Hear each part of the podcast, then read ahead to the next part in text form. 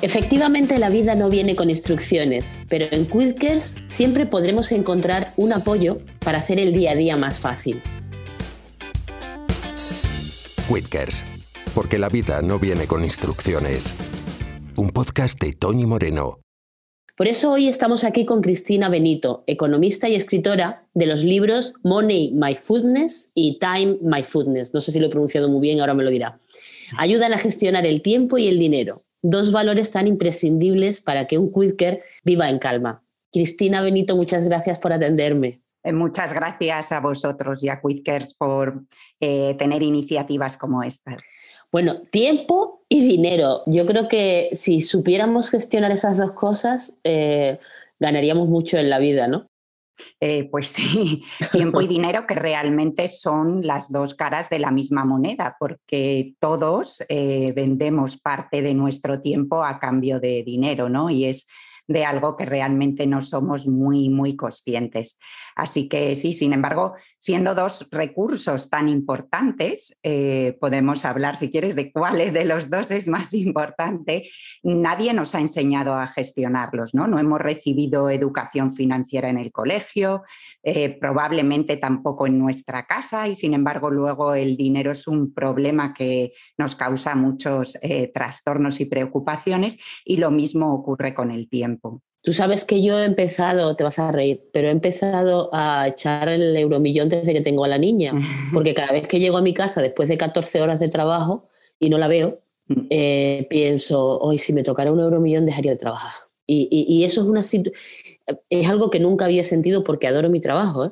pero es verdad que ahora valoro el tiempo más que nunca. Claro es que realmente el tiempo es un recurso que nunca vuelve, ¿no? Incluso eh, una inversión financiera, eh, bueno, en la que asumimos mucho riesgo y que podemos perder parte de nuestro dinero, bueno, lo podemos recuperar, ¿no? Pero el tiempo no, el tiempo que pasa no se recupera. Y creo que nuestra percepción del tiempo ha cambiado mucho, bueno, en situaciones como la tuya, desde luego, cuando tienes un hijo, pero también a, raíz de la pandemia, ¿no? Empezamos a cambiar nuestra percepción sobre el tiempo porque de repente tuvimos una bolsa de tiempo y no sabíamos qué hacer con, con él pero no sé si, la, bueno, no, no, quiero quitarte la ilusión y está bien que juegues a la lotería, pero, pero eso es poner la fuerza fuera de nosotros, ¿no? El esperar que la solución venga de fuera. Y antes de eso, nosotros podemos hacer muchas otras cosas para gestionar más eficientemente nuestro dinero y nuestro tiempo, ¿no? Y Cristina, yo hablar del dinero es, es lo primero porque nos cuesta mucho. A mí me da mucha vergüenza hablar de dinero, siempre. Me ha pasado, bueno, me ha pasado que me ha dado vergüenza esperar la vuelta cuando pago un café.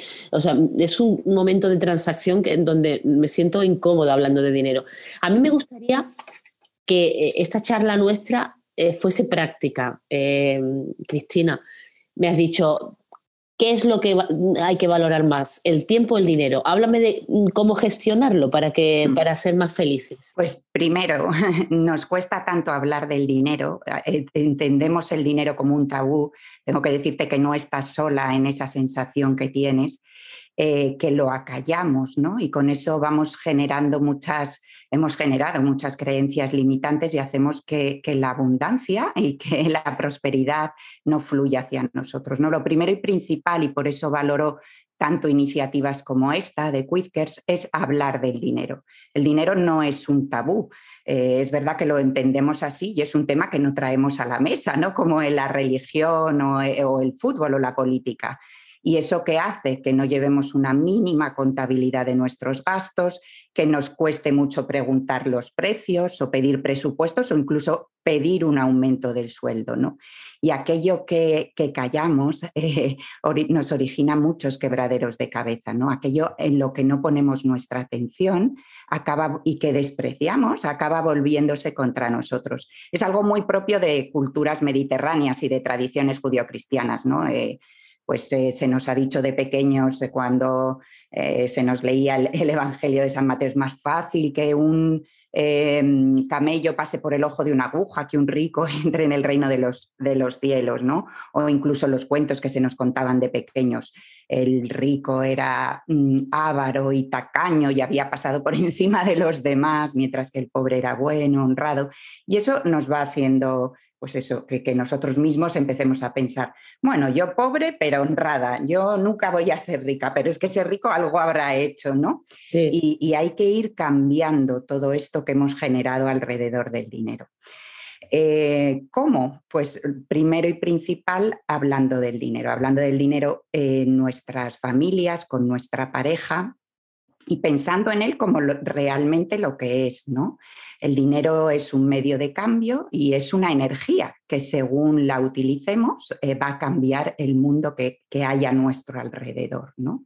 En el fondo yo creo que el dinero es un reflejo del grado de, de claridad o no que tenemos con nosotros mismos, porque Em, si queremos, por ejemplo, eh, que nuestros hijos vayan a la universidad o que mm, estudien un año en el extranjero, pues tenemos que empezar a ahorrar para ello.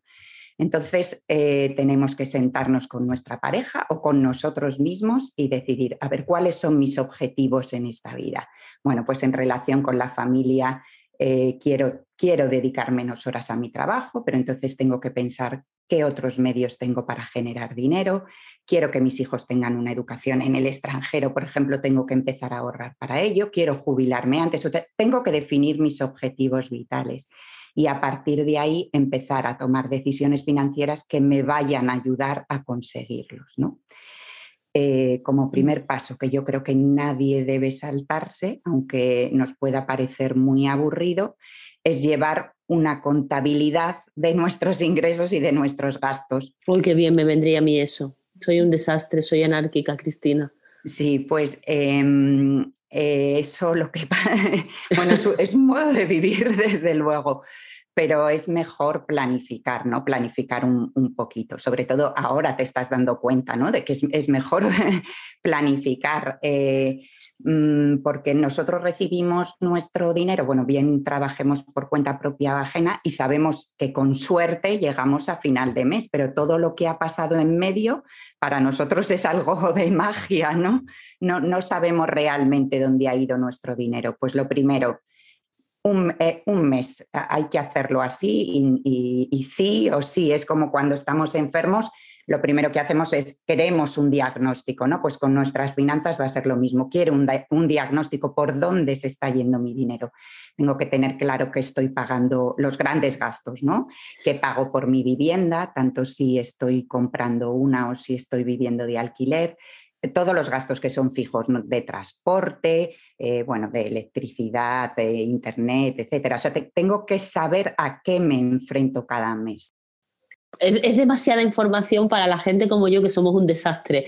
Pero mira, de, esta charla mm, yo saco en claro varias cosas. La primera, no lo estoy haciendo mal porque nació Lola y le abrí una cuenta de estudio. O sea, no lo estoy haciendo mal. Ya, porque quiero que, pueda elegir y pueda estudiar si quiere estudiar en el futuro.